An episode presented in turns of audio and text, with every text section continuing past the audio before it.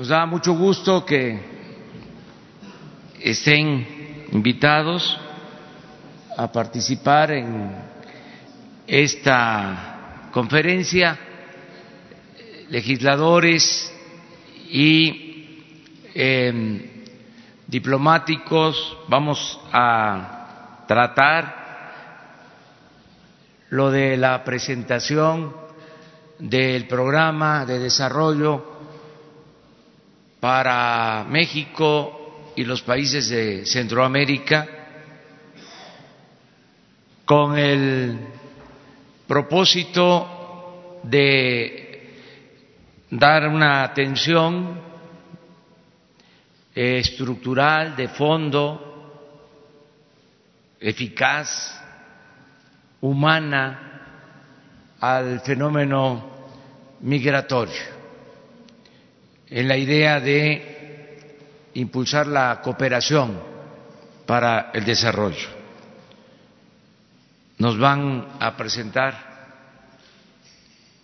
el día de hoy el programa con este propósito, pero también el día de hoy vamos a informar sobre un decreto para eliminar las condonaciones de impuestos a grandes contribuyentes. Se ha abusado de ese procedimiento y se va a eliminar. En dos sexenios se condonaron a grandes contribuyentes alrededor de cuatrocientos mil millones de pesos. Es como un huachicol de cuello blanco que se va a eliminar. Es acabar con privilegios fiscales. Es hacer valer la Constitución en la letra y en el espíritu de que todos tenemos que contribuir y que tiene que haber una recaudación con el principio de progresividad, que deben de contribuir más los que obtienen más ingresos. Y en este caso, muy al contrario, eh, los de mero arriba, en algunos casos no pagaban impuestos. O cuando pagaban, se les devolvía. Eso se termina a partir del día de hoy. No va a haber condonaciones de impuestos. Y también el día de hoy vamos a tratar, como todos los lunes, lo de el quién es quién en los precios de los combustibles, cómo están los precios de gasolinas, de diésel y de gas. De modo que vamos a comenzar, son los tres temas al final abrimos la ronda de preguntas y respuestas. Empezamos con la exposición de Margarita Ríos, eh, directora del SAT, que nos va a exponer sobre este decreto de cancelación de condonaciones ella lo va a fundar y argumentar. Adelante, Margarita. Acá.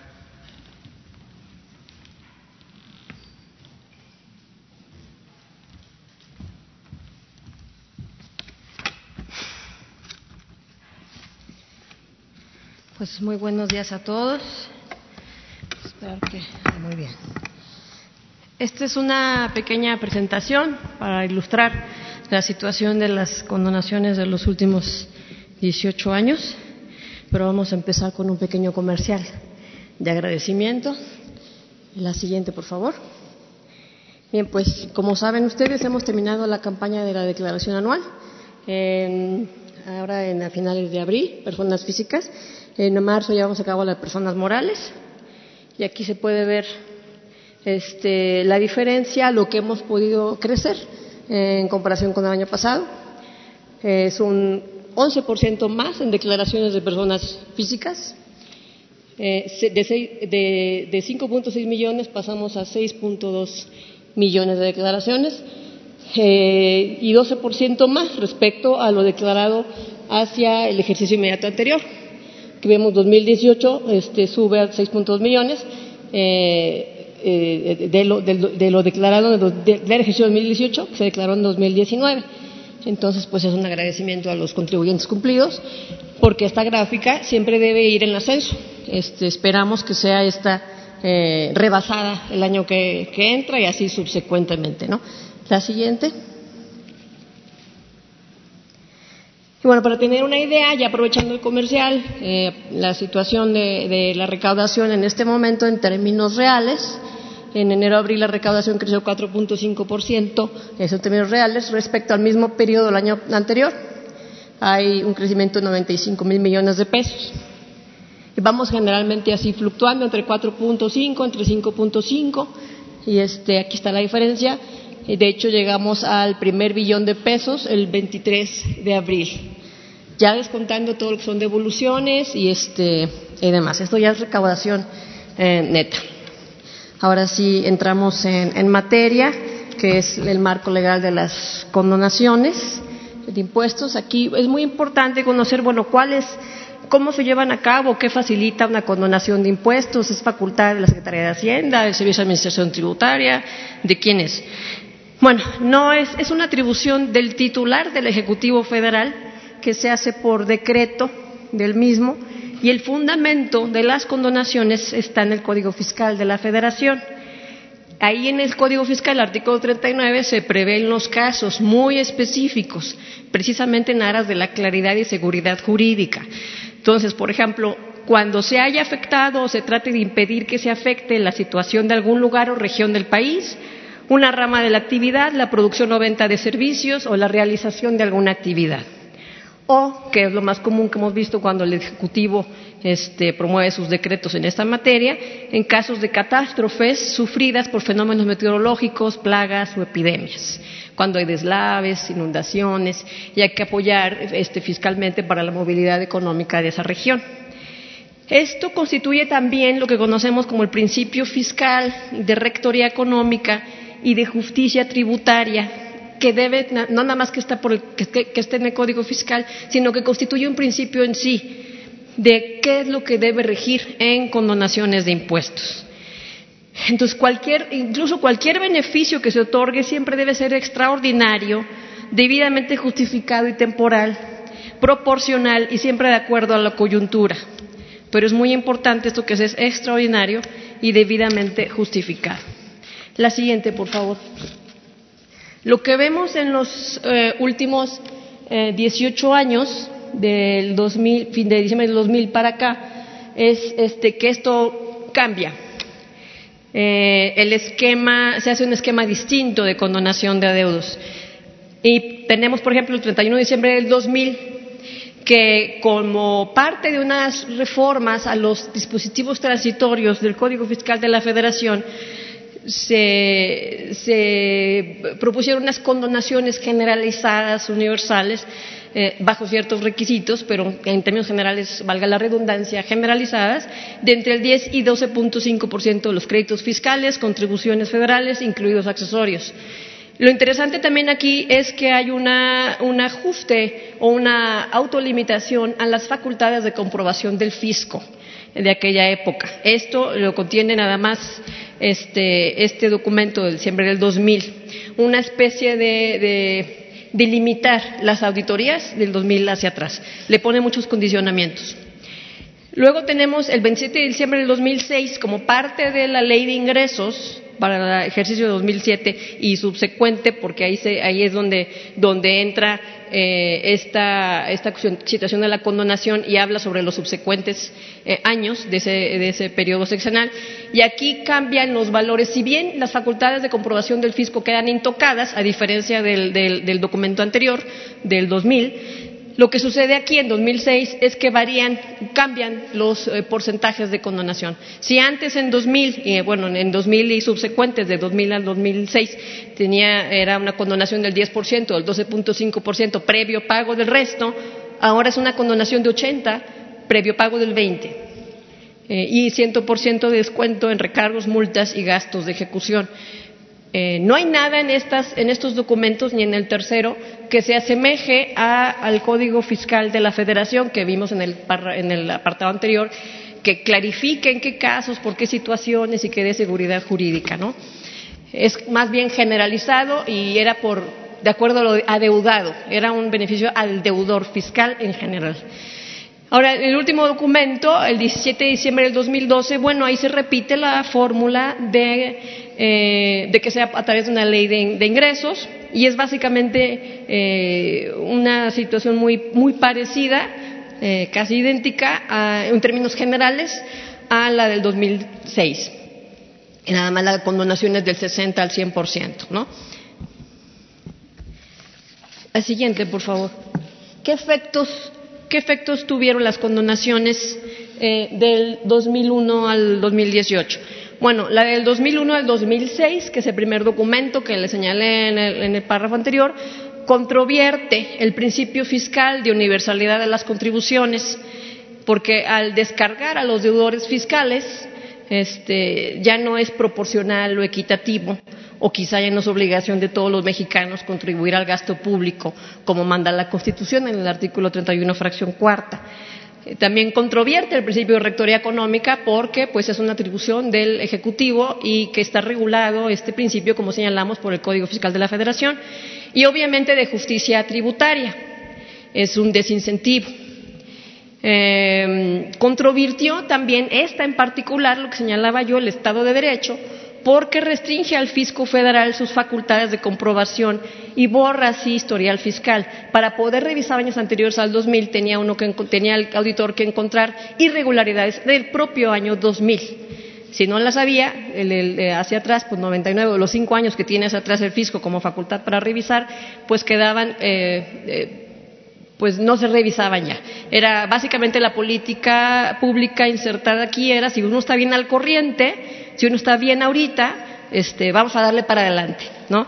Eh, esto obviamente, pues sí, sí es un, este, un tema cuestionable en términos de Estado de Derecho, porque pues las facultades de comprobación son fundamentales para el fisco, quién cumplió, quién no cumplió, y además mermó la recaudación secundaria. Obviamente, al no existir o restringirse el número de auditorías, pues no está documentado el número, pero si se restringe el número de auditorías, pues se restringe el número no nada más de multas y de sanciones, sino de lo que se puede haber recaudado a través de las auditorías, lo que conocemos nosotros como recaudación secundaria. Eh, siguiente. Los montos de las condonaciones de los últimos, los últimos 12 años. Aquí ya son los últimos 12 años que nos vamos a concentrar.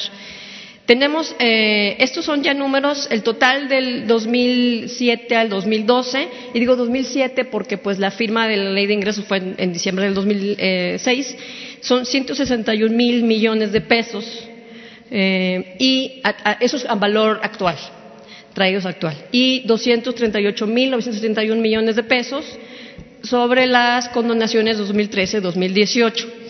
Lo que es muy interesante eh, observar, si estamos hablando de valor actual, es el incremento eh, del total y el incremento del número de contribuyentes en ambos este, periodos. Hay, como podemos ver, quienes eh, se adoptaron se acogieron al beneficio fiscal de 2006, son 18.302 contribuyentes, en tanto que al 2013 eh, son, ya crece esta cifra a 135.228 contribuyentes. Ahora, esto es una política pública, al ser parte de la ley de ingresos, se convierte en una política pública y pues si uno cumplía los requisitos, pues uno podía ingresar a ella, ¿no? Eh, es un tema de, de elección de derechos la cuestión también es un tema desde acá de una elección de políticas. Entonces, en total suman 153.530 contribuyentes. El valor actual de estas condonaciones es 400 mil millones de pesos. El valor histórico son como 100 mil millones menos, pero esto es el valor actual. Ahora, este, la siguiente. Las 120 condonaciones eh, ah, no, a ver. Tenemos aquí una gráfica que ilustra que en el periodo de los últimos 12 años el 54% del monto total de lo condonado se concentró en 108 contribuyentes del sector privado. A esos 108 contribuyentes se les condonaron 213 mil millones de pesos. Recordemos que en la tabla anterior hablamos de 400 mil millones de pesos. Esto es un poco más de la mitad de todo el monto de lo condonado. Constituyen la parte cafecita de este pastel. Ahora, de esos 108 se ampararon 45 eh, para que nos diera a conocer su información. Esas condonaciones de esos 45 suman 134 mil millones de pesos. O sea, si ese pastelito, de, si esa rebanada grande de color café la partiéramos este, eh, a la mitad, teníamos los 45 amparados, constituyen este, un, tercio de ese pastel. Es para darnos una idea. La siguiente, bien, aquí tenemos los este, 120 principales condonados en este periodo 2007 al 2018. Tenemos que son 48 eh, contribuyentes que fueron beneficiados en ambos periodos. Esto es del decreto de la Ley de Ingresos del 2006 y la Ley de Ingresos del 2012. Repitieron este, la situación. En 2013, que es con el decreto del 2012, se suman además 54 nuevos contribuyentes a este beneficio. Esto es un indicativo en términos de política pública de que es una política que va en ascenso, que cada vez está arraigando más y que este, mayor cantidad de contribuyentes estaban acogiendo a la misma. Eh, de estos este, eh, condonaciones, de estos condonados, 58 eh, de ellos cotizan en la Bolsa Mexicana de Valores y 10 son del índice de precios y cotizaciones. 45 de ellos, de estos, estamos hablando de los 120, no del universo, que ya dijimos que entre los dos periodos suman 153 mil. Bueno, de estos eh, 120, 45 obtuvieron un amparo y está señalado aquí en azul para proteger sus datos. Decíamos ahorita que esos este, 45 suman 102 mil millones de pesos. Y uh, bueno, esto es, es, interesante porque al ser una condonación de impuestos se trata de un crédito a favor de la nación. Y al ser un crédito a favor de la nación, pues es parte del recurso público. Eh, y es un tema de, la Constitución que todos los gastos, todos los recursos públicos se deben manejar con varios principios, eficiencia, eficacia, y uno de ellos es transparencia. Bien, aquí no estamos colocando nombres, no lo hacemos por secreto fiscal, pero aquí podemos darnos una idea de, este, de la situación. Los primeros 12 contribuyentes, por ejemplo, pues más de la mitad eh, promovieron un amparo, este, repiten casi todos ellos el beneficio de 2007 al 2012, eh, incluso incrementan las cantidades este, a condonarse.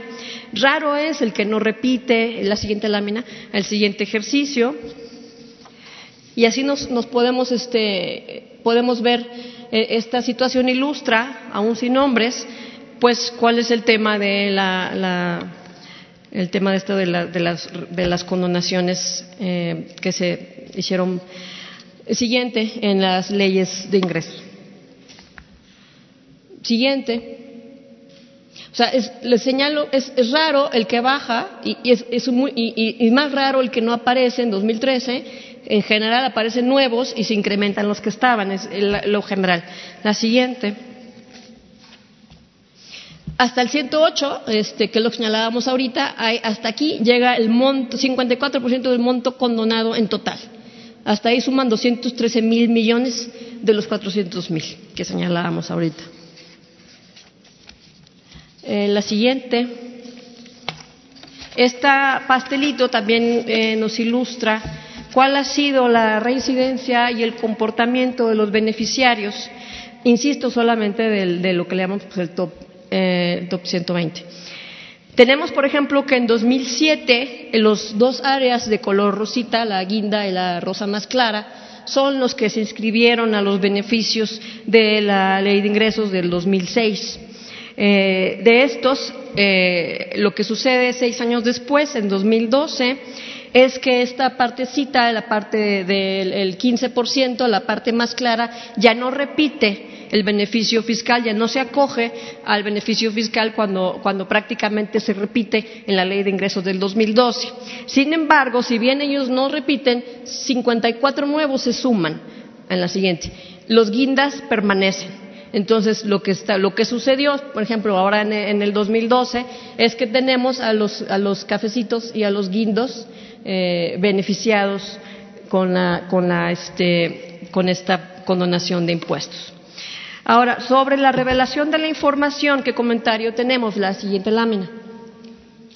Como se sabe, gracias a los medios de comunicación, gracias a ustedes, en agosto del 2015 un particular solicitó al entonces IFAI o INAI que el SAT informara sobre los beneficiarios de las condonaciones otorgadas entre 2007 y 2015. ¿Por qué hasta 2015? Bueno, porque pues fue en agosto, en mayo que se presentó aquello, este, para que se informara sobre la, en agosto, para que se informara sobre lo que iba hasta ese momento.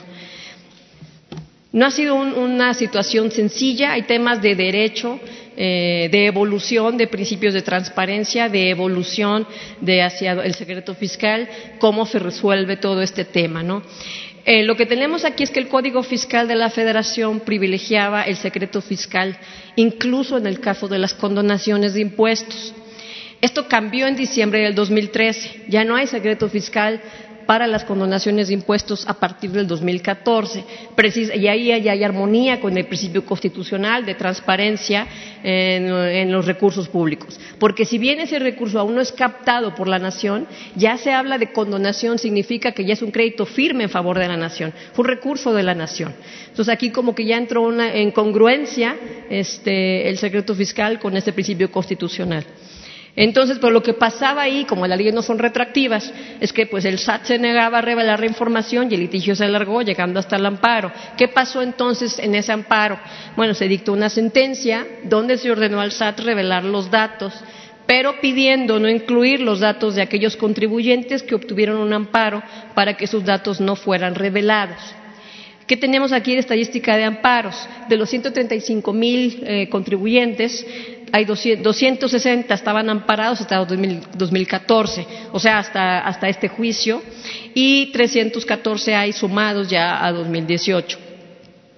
Desde 2015 a 2018 todavía pues, siguieron acogiéndose al beneficio porque era una cuestión escalonada, este, más, más contribuyentes y algunos se, se iban amparando.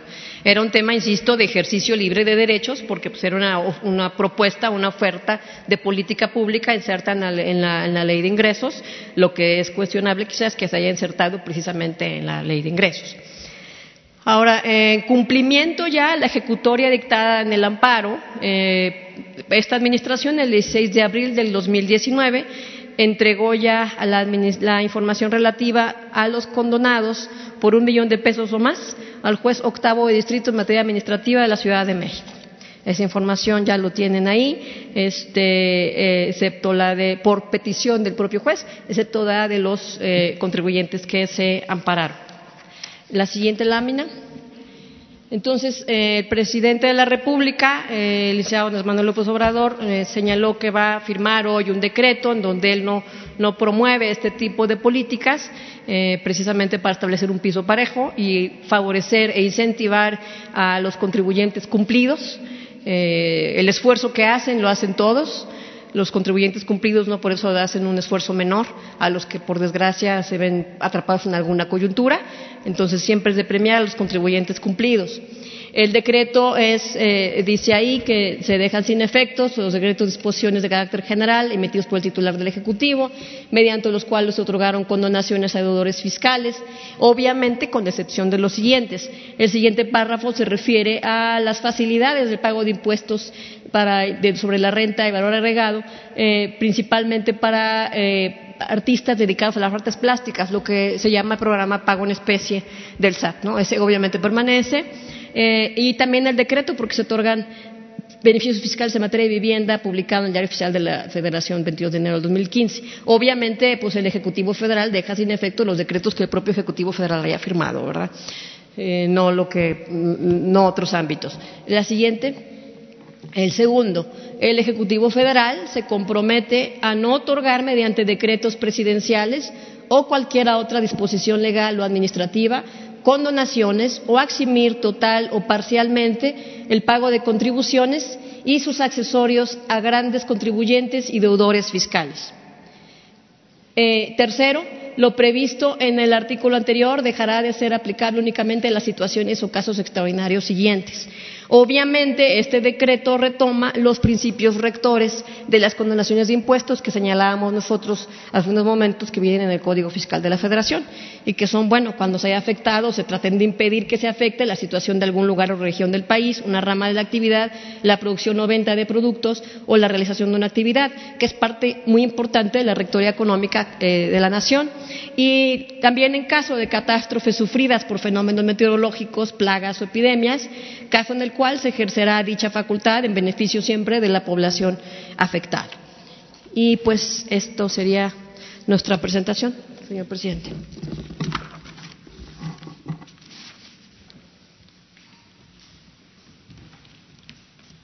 Vamos a, proceder a firmar el, el decreto. Se acaban estas condonaciones y vamos a entregar toda la información al Instituto de la Transparencia para que ellos resuelvan si se da a conocer la información completa que van a tener en sus manos.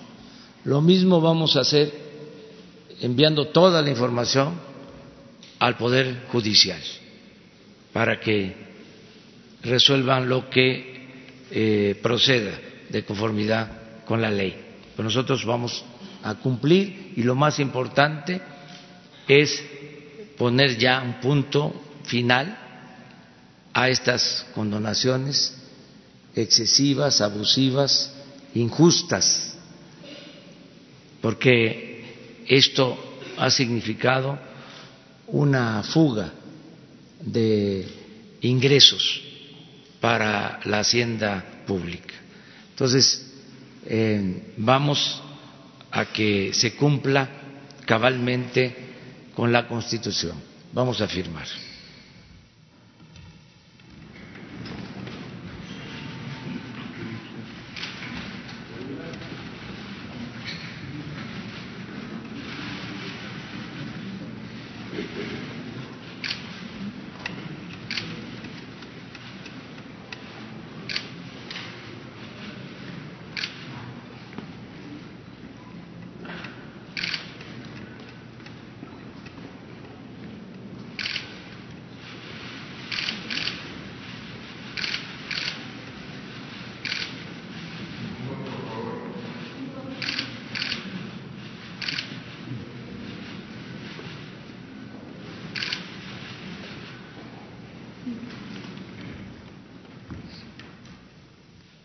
Terminamos con este tema.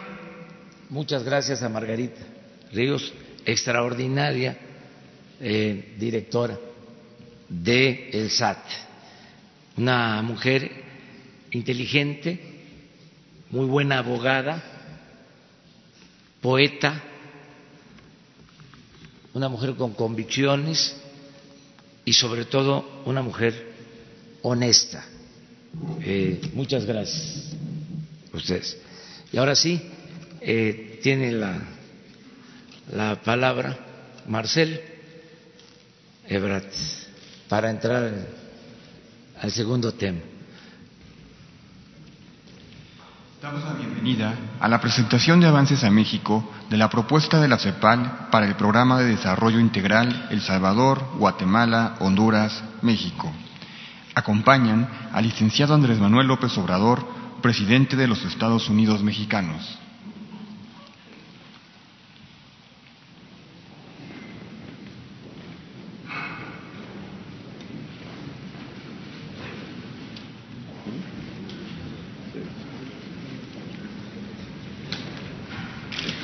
La doctora Alicia Barragán, secretaria ejecutiva de la CEPAL. Licenciado Marcelo Ebrat Casaubón, secretario de Relaciones Exteriores. Maestro Maximiliano Reyes Zúñiga, subsecretario para América Latina y el Caribe. Excelentísimo señor Juan Ramón Carlos Cáceres, embajador de la República de El Salvador en México. Excelentísimo señor Nelson Rafael Olivero García, embajador de la República de Guatemala en México. Su señoría Ana Carlota Durón, encargada de negocios de la Embajada de la República de Honduras en México. Señor Hugo Eduardo Beteta Méndez, director de la sede subregional de la CEPAL en México. Embajador Ricardo Cantú Garza, embajador designado de México en El Salvador.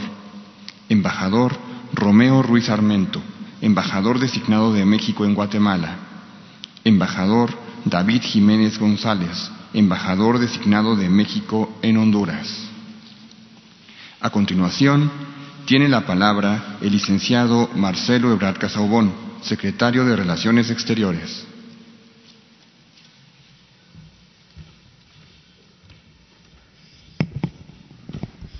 Muy buenos días. Con su permiso, señor presidente, darles la más cordial bienvenida a las señoras y señores embajadores que nos acompañan el día de hoy, señoras, señores senadores, gracias por estar con nosotros, que hemos recibido mucho apoyo del Senado de la República, especialmente para este programa.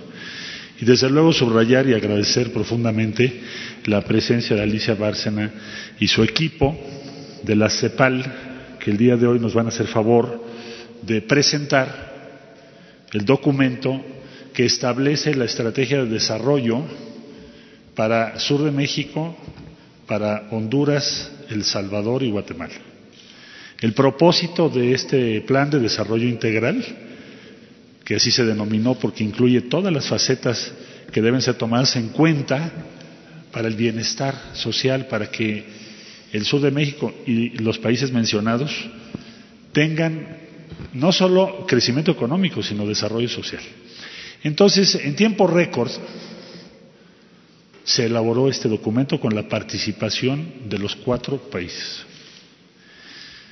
Desde la transición, el señor presidente de la República nos indicó que esta es una gran prioridad para él y para la política exterior de México, que debemos ser corresponsables, comprometernos con Honduras, El Salvador y Guatemala, apoyarlos, respaldarlos y tomar su causa, la causa de su desarrollo, de su bienestar, como causa propia de México. A raíz de esta instrucción se empezó a trabajar con los países, con sus representantes diplomáticos, con sus cancillerías y posteriormente con sus áreas técnicas. El día primero de diciembre se firmó una declaración política que fue el primer acto de política exterior, expresado en una manifestación de esta naturaleza, y en obediencia y acatamiento a esa declaración política se aceleraron los trabajos. Agradecemos a CEPAL la prontitud, el tiempo récord con el que se ha elaborado este documento y yo diría, para darle ya el uso de la palabra a la directora de CEPAL, que lo que tenemos ahora es una hoja de ruta. ¿Qué tenemos que hacer estos años para que cambie la realidad social, económica del sur de México, de Guatemala, de Honduras y El Salvador? Bienvenidas, bienvenidos todos. Gracias a Elisa Bárcena y te cedo el uso de la palabra.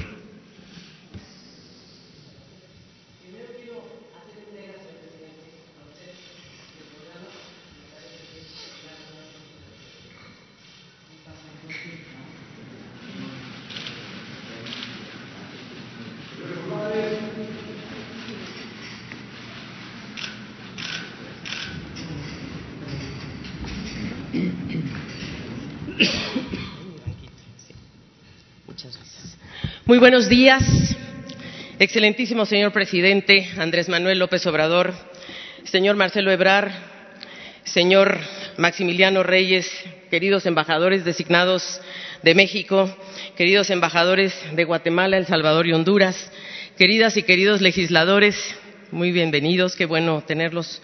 Honorable cuerpo diplomático, colegas de Naciones Unidas, querido Hugo Beteta, quien coordinó realmente gran parte de este esfuerzo. Me es muy grato el día de hoy entregar la encomienda que nos hicieran los cuatro países. En realidad, para mí es un gran honor hacer esta presentación el día de hoy, porque en realidad pienso que estamos cumpliendo con algo que se inició el día primero de diciembre, señor presidente. Usted, el primer acto político que hizo el primero de diciembre fue firmar este acuerdo con los cuatro jefes de Estado. Aquí está destacado este evento. ¿Qué hicimos nosotros en la CEPAL? Primero, tratar de entender el problema. ¿Cuáles son los motivos y las causas estructurales de la migración? ¿Por qué la gente se mueve? ¿Por qué la gente decide moverse? Bueno, en primer lugar, y obviamente las cifras las van a tener ustedes en sus manos, pero simplemente para que vean que la falta de empleo, la, la falta de oportunidades económicas en su lugar de origen es una de las causas principales de la migración de manera tal que las personas declaran eso, eso es lo que ellos declaran, que es lo que dice el gráfico de la izquierda. Y además porque tienen ingresos muy bajos, vamos a ver un poco eso, y sobre todo la violencia y la inseguridad en sus lugares de origen. Y reportan, por supuesto, también temas familiares, por ejemplo, la reunificación familiar. Hay muchos migrantes que ya se fueron, entonces, pues mucha gente va acercándose a sus familias. Nosotros en CEPAL lo que hicimos es tratar de identificar, señor presidente, cuáles son las cinco causas estructurales de fondo. Usted lo dijo, cuáles son las causas de origen que por cómo las resolvemos para que, eh, para que podamos ir al, al, al corazón del problema. Primero que nada, el crecimiento de estos países no es suficiente, pero sobre todo la desigualdad. Imagínense ustedes que el 10% de mayores ingresos gana casi 70 veces más que el de ingresos, el de menores ingresos. 70 veces, por caridad.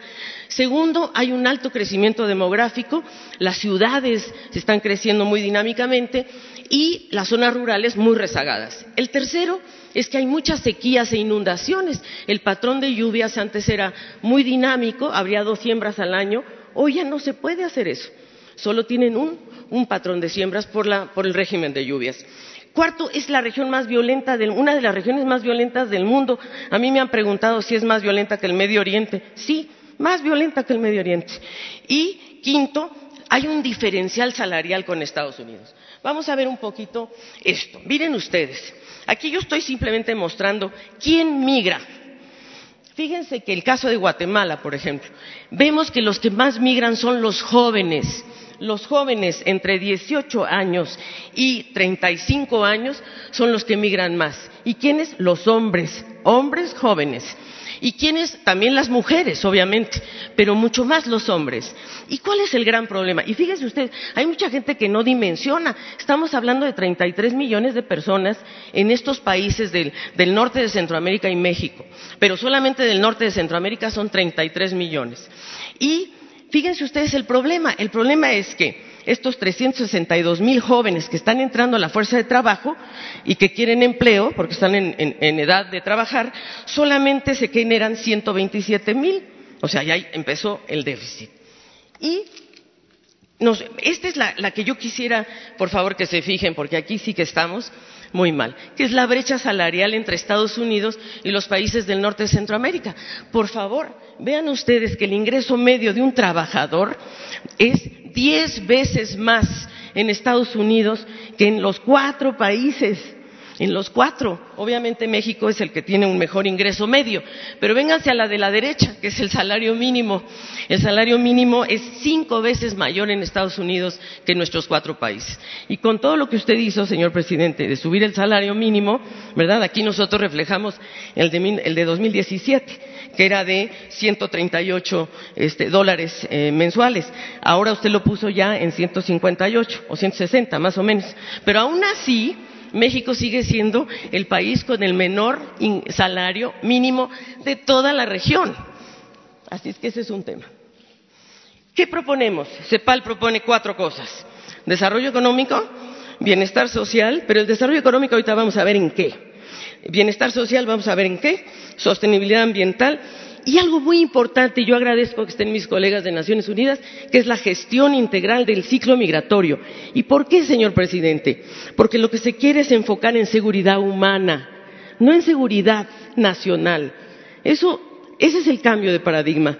Ese es el verdadero cambio, que nos vamos a ir a la seguridad de las personas, es decir, sus derechos, su medio de vida, su seguridad, y no la seguridad de las fronteras eh, en términos de seguridad nacional. Ese es un cambio muy importante. ¿Qué proponemos en materia económica? Y me alegro que ya ustedes escucharon un ratito de fiscalidad, porque pues por ahí va la mano también, es decir, fiscalidad progresiva vámonos a que todos estos ahorros, señor presidente, que usted está logrando, se vayan a inversión pública para potenciar la inversión total. Porque eso es lo que va, el puente entre el corto y el mediano plazo es la inversión, no hay más. Y la otra es eliminar privilegios fiscales. Usted se ha manifestado en eso y nosotros también. Estamos en contra de la cultura de los privilegios y una de ellas es la fiscalidad. Segundo, hay que fortalecer la administración tributaria. Aquí estuvo doña Margarita presentando el tema del SAT, eso es. Tercero, la transparencia y la rendición de cuentas. Aquí están los legisladores para mejorar la calidad del gasto y eh, reducir corrupción. Y, por supuesto, en momentos de contracción económica hay que priorizar el empleo, el salario mínimo y proteger el desempleo eso es lo que se llama estabilizadores automáticos. Necesitamos eso, no lo tenemos. Y, por supuesto, políticas de innovación, ciencia y tecnología. La renuncia fiscal, señor presidente, ¿de qué estamos hablando? Cuando un gobierno decide que no va a cobrar impuestos por los privilegios fiscales, ¿verdad? A México le está costando esta renuncia 3,9% del PIB. 3,9% del PIB. Diez veces más lo que cuestan las transferencias sociales. ¿Verdad? Las transferencias sociales cuestan 0.4% del PIB. La renuncia fiscal es 0,39. Hay que evaluarla, porque hay cosas que se van a, que tienen que permanecer. Por ejemplo, las deducciones, por supuesto, esas se quedan. Pero hay que evaluarla, porque hay otras que, de plano, sí hay que revisar, como lo está haciendo usted muy bien. Y proponemos en este programa la inversión, priorizar la inversión, tanto pública como privada nosotros, para poder resolver los problemas que tenemos en esta región, necesitamos 25% del PIB de inversión y solo en infraestructura el 6%. México está en 20,9%. Digo, para que vean ustedes la brecha, nos faltan cuatro puntos en México. Y en los otros países, bueno, ni se diga el caso de Guatemala, que está en 14,2. Entonces necesitamos, de verdad, hacer un esfuerzo para este propósito. En materia económica, lo que más le hemos dado prioridad, señor presidente, lo más prioritario para nosotros ha sido cómo generar un espacio económico entre el sur de México, sobre todo el sureste que usted ha planteado como una gran prioridad, y los países del norte de Centroamérica. ¿A partir de qué? De la integración comercial, productiva, energética y logística. Llévense este dato en la cabeza. ¿Cuánto creen ustedes que los países de Centroamérica le exportan a México todos los seis países le exportan a México de su total de exportaciones el 3%. No podemos, señor presidente. Tenemos que comprarle más. Y los tres países del norte de Centroamérica solamente exportan el 5%. Ahí tenemos un deber. Y ese deber lo podemos resolver. Vamos a ver ahora algunos temas, porque no es un problema de aranceles, es un problema de facilitación, de infraestructura, de aduanas, de, es ponerse a hacer la tarea de plano. Y esto puede generar beneficios compartidos, la facilitación de comercio, y generar cadenas de valor entre nosotros. Es decir, como se hizo en Norteamérica, francamente, porque la zona de Norteamérica no es una zona de comercio de bienes y servicios, no es cierto, y es una zona productiva integrada, eso es. Y eso es lo que hay que generar en el sur de México y es posible. Y por último, claro, crear una red de investigación con todas las eh, instituciones académicas y universidades. Entonces, la integración comercial, nosotros proponemos cinco medidas muy sencillas, que es transmisión anticipada de documentos para el transporte de carga. Esto no se hace, entonces los camiones se quedan parados, ¿verdad? Porque no traen los documentos, porque no pasan. Segundo, este, realización única de controles migratorios en países de salida, eh, sistema electrónico de emisión y envío de certificados fito y, sanitarios, que es lo que nos atora mucho, y el registro de unidades de carga con dispositivos de radiofrecuencia. Son cosas fáciles que se pueden hacer. Y últimamente, y lo último, instalación de cámaras en pasos fronterizos. En la parte energética, que creo que es la parte más fuerte de lo que traemos en esta propuesta, lo que nosotros decimos es hay que consolidar la interconexión eléctrica entre México y los países de Centroamérica. ¿Por qué? Porque eso va a abaratar costos las propuestas que traemos nosotros pueden abaratar costos de energía en forma muy importante. Y segundo, va a promover proyectos de infraestructura, sobre todo en gas natural y una integración logística mucho más profunda. Entonces, esto va a bajar los precios y va a permitir que más, más gente tenga acceso a la energía. Y desde luego, algo que nos parece vital, y usted también ha hablado de esto, señor presidente, que es la integración digital creo que podemos crear un mercado digital poniéndolo ahora sí que a la par de la red eléctrica. No se necesita hacer una nueva infraestructura, el cable puede ir junto con la red eléctrica. Entonces, esto es lo que se ve en el sentido ya del terreno, es decir, esta es la integración eléctrica. Fíjense el cachito que falta. Pueden ustedes ver, hay dos redes, una que conecta México con Guatemala y otra que conecta México con todos los países. Y nos falta un cachito, un pedacito, para que la conexión sea total.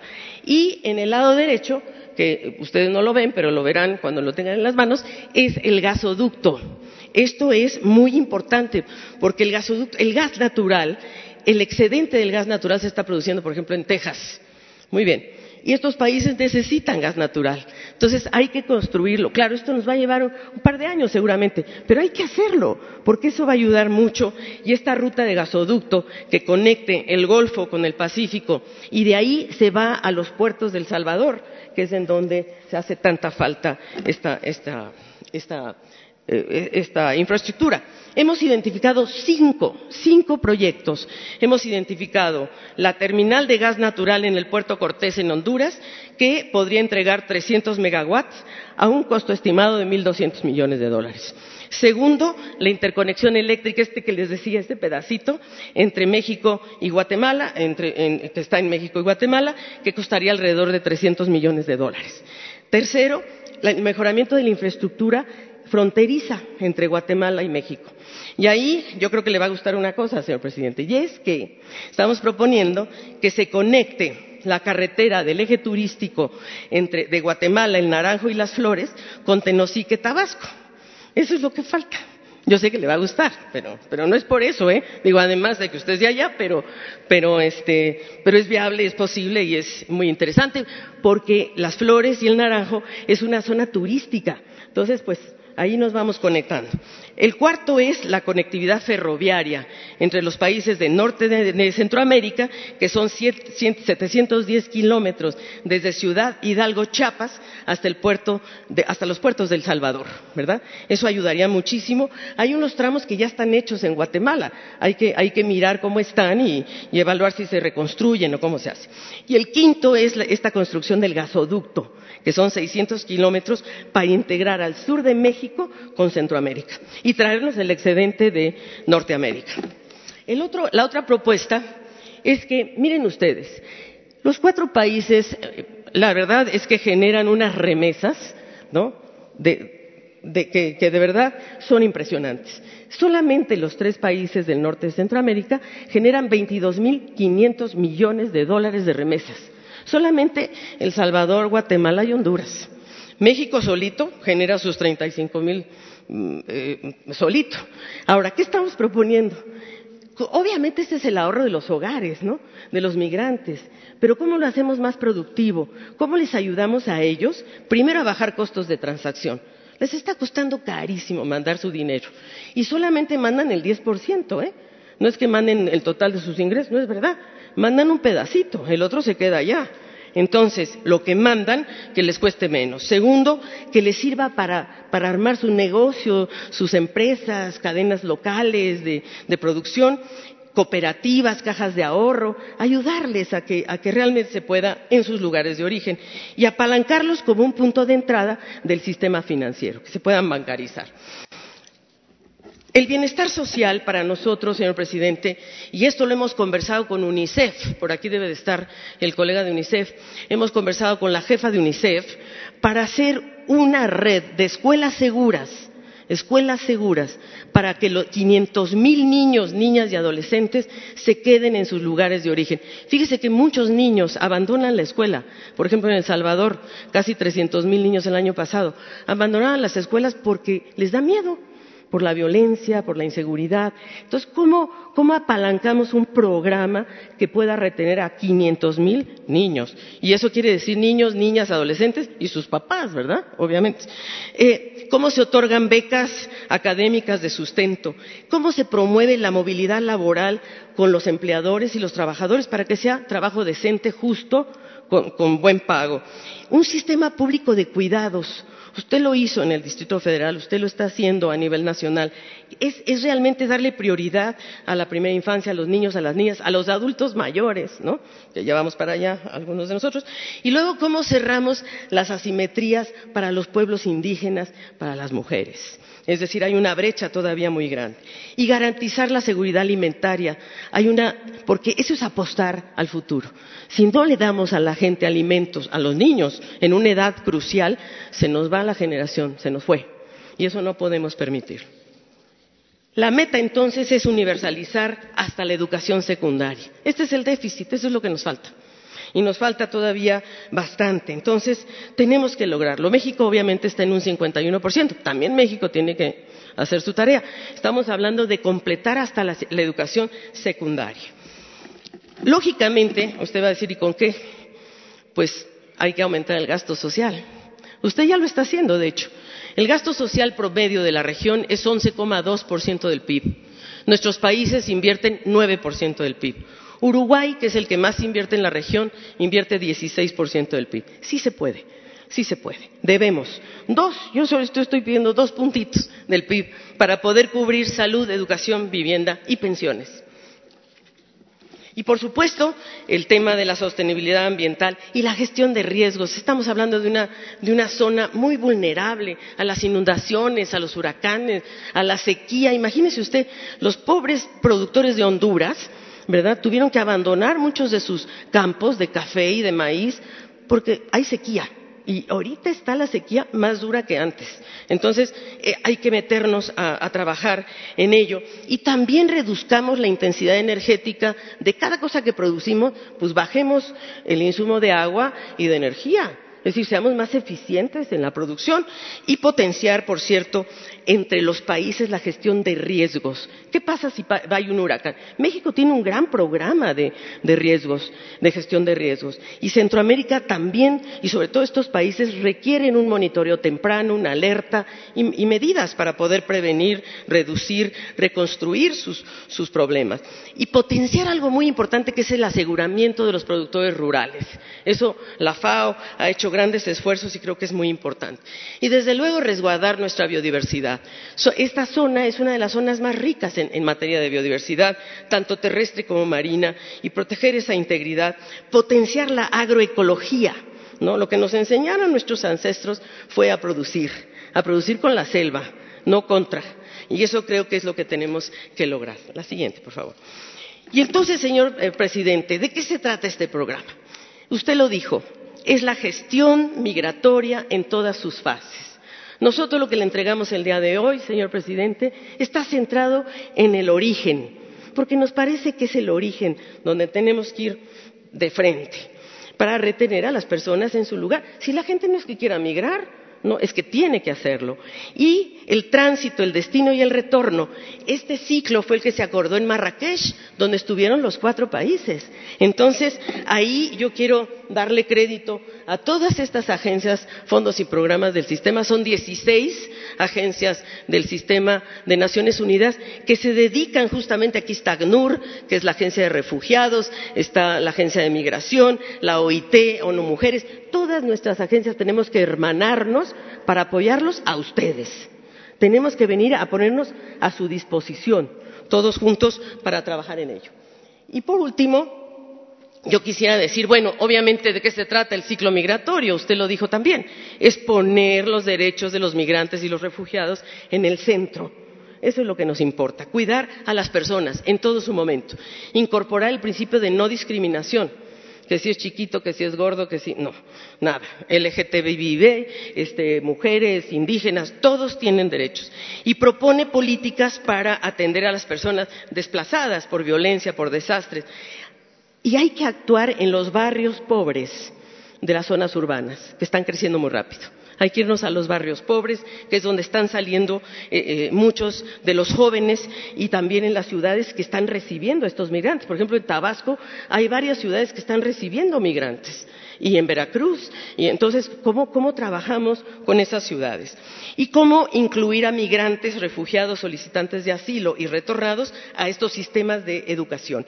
Y, por supuesto, construir acuerdos de portabilidad de derechos, para empezar con Estados Unidos. Porque muchas veces regresan los trabajadores sin sus derechos. Pagaron allá el seguro social, etcétera, y ¿por qué no se pueden? Tenemos que lograr que puedan, eh, digamos, transitar con sus derechos, con su seguro, con lo que hayan acumulado en la vida. Y por último, yo creo, señor presidente, obviamente, sin falsa modestia, pero en la conjunción con su canciller, con los cancilleres de los cuatro países, consideramos que esta, esta propuesta es innovadora. ¿Por qué? porque pone al desarrollo en el centro, el desarrollo como la solución y el desarrollo para que la migración no sea una opción, sea una opción y no una obligación. Usted lo ha dicho muchas veces, tiene que ser opcional. Obviamente no se va a evitar, la movilidad siempre habrá, pero que sea opcional y se busca precisamente construir este espacio económico entre el sur de México y los países de Centroamérica y integrar a la movilidad humana a un desarrollo con igualdad y con sostenibilidad. Tener este enfoque de seguridad en el empleo, en los ingresos, en la educación, en la protección social. Y creo yo, creemos desde la perspectiva de las agencias, fondos y programas, que esto realmente es una iniciativa la más integral que se ha presentado a nivel mundial. Así es de que creo que es la hora de convocar a todos los países del mundo a que nos vengan a ayudar a que esta región sea la más próspera. Muchas gracias.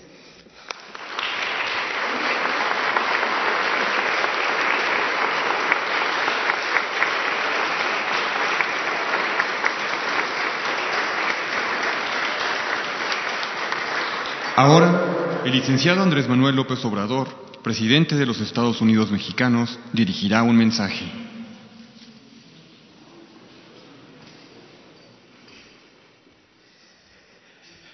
Agradecerles a todas, a todos su presencia. Es eh, muy importante la presentación de este plan para México y los países hermanos de Centroamérica. Es importante este plan porque va al fondo del problema. Como aquí se ha dicho de manera muy clara, con fundamentos, con datos. Eh, la gente emigra por necesidad, por falta de oportunidades de trabajo o por violencia. Y hay que atender esas causas. Hay que ir al origen de lo que está eh, provocando este fenómeno migratorio. Y no hay más que la cooperación para el desarrollo. No es con la fuerza. no se puede enfrentar el mal con el mal, la violencia con la violencia. El, mal hay que enfrentarlo haciendo el bien.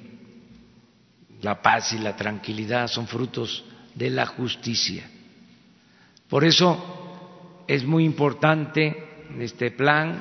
Le agradecemos mucho a todas las agencias, a todas las organizaciones que han eh, participado, desde luego a la CEPAN, a Alicia Bárcenas, extraordinaria diplomática, economista, una mujer inteligente con dimensión social. Es una muy buena servidora pública de todo el mundo porque ha tenido cargos eh, para eh, desempeñarse, atender asuntos en todos los países. Es un orgullo de México, una profesional como Alicia Bárcenas. Ahora viene la etapa de la aplicación, de la instrumentación del plan. Requiere de diplomacia, de convencer, de persuadir sobre todo al gobierno de Estados Unidos, para que podamos eh, llegar a un acuerdo y eh, hacer realidad este enfoque que nos conviene a todos. Ya se ha avanzado, hay que reconocer que han mostrado los funcionarios del gobierno de Estados Unidos, el presidente Donald Trump, interés en escuchar este planteamiento. No se ha descartado. Inclusive ya hay hasta un compromiso de inversión para eh, Centroamérica y para México. Pero falta todavía el que podamos eh, llegar a la firma de un acuerdo.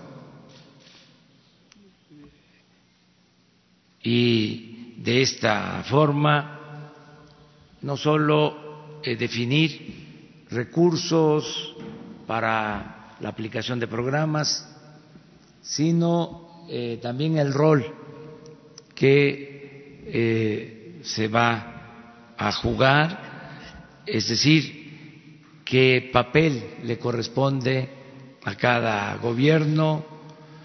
Y sería extraordinario la creación de un organismo para la aplicación de este plan,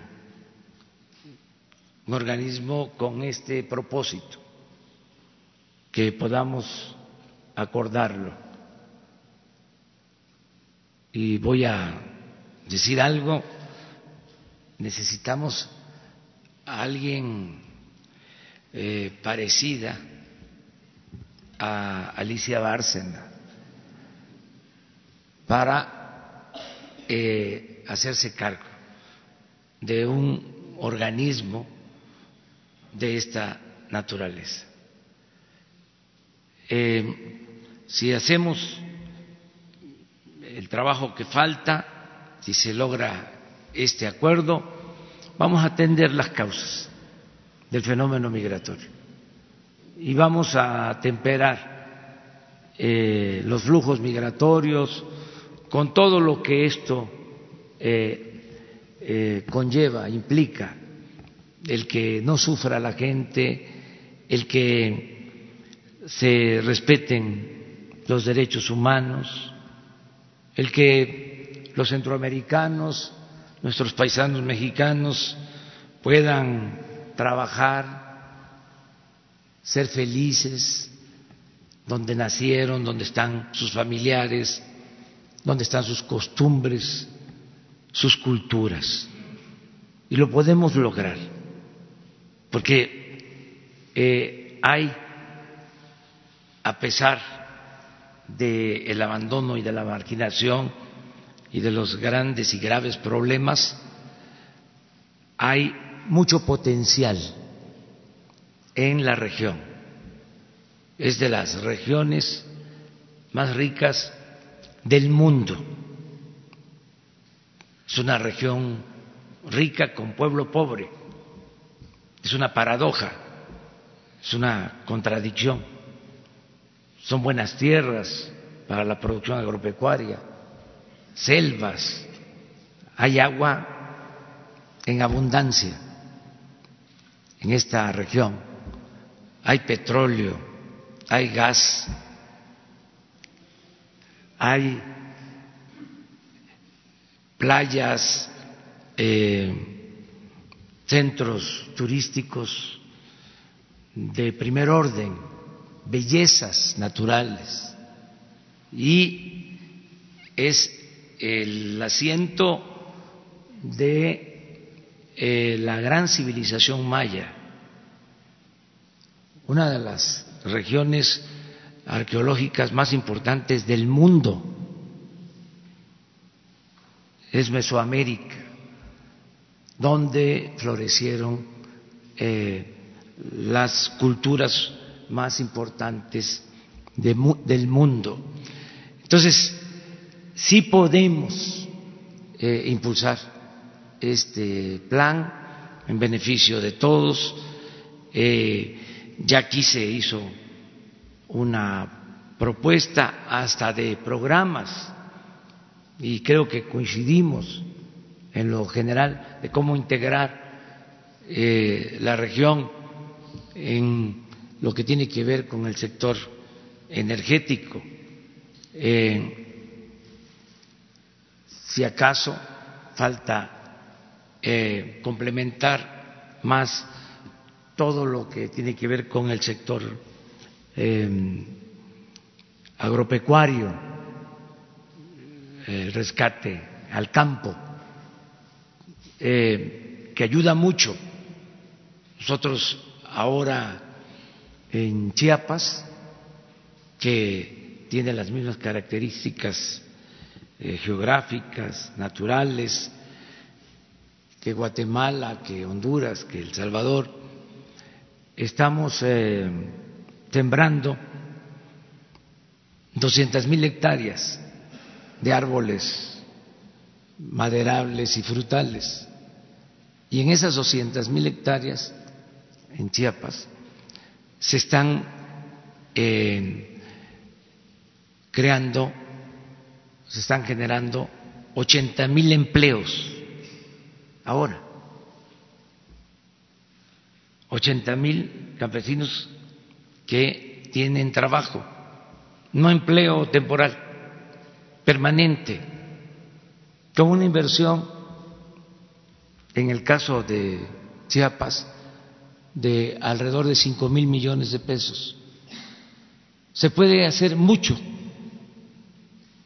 con poco dinero, porque se tiene lo principal, eh, se tienen las tierras, se tiene el agua, se tiene el conocimiento de los campesinos.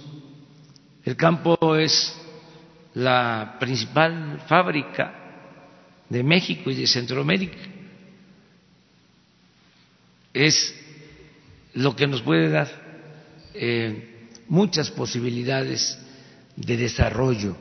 Es producción, es creación de empleo, es eh, cuidado y eh, fomento al medio ambiente, al medio ambiente, amor a la naturaleza, es reforestar, eh, tener de nuevo la selva tropical, todo eso es esta región de México y de Centroamérica. Entonces, eso sería un complemento y estamos totalmente de acuerdo en el enfoque de bienestar. Es un buen trabajo el que se nos ha presentado y vamos ahora sí que a pedirle a Marcelo Ebrard que nos ayude, eh, que siga coordinando para que podamos en poco tiempo eh, participar ya en la firma de un acuerdo conjunto entre los países de Centroamérica eh, y también invitar al gobierno de Estados Unidos, de Canadá y a otros gobiernos, pero fundamentalmente hacerlo con eh, el gobierno de Estados Unidos, porque esto es también para ellos eh, una opción, una alternativa, la mejor nosotros ya no queremos cooperación para eh, reforzar medidas de fuerza. No queremos el plan Mérida, no queremos helicópteros, artillados, no queremos ese tipo de cooperación. Queremos cooperación para el desarrollo, porque eso es lo que nos va a ayudar a serenar al país, a serenar a Centroamérica y a que haya paz, con justicia y con bienestar. Muchísimas gracias a todas, a todos ustedes.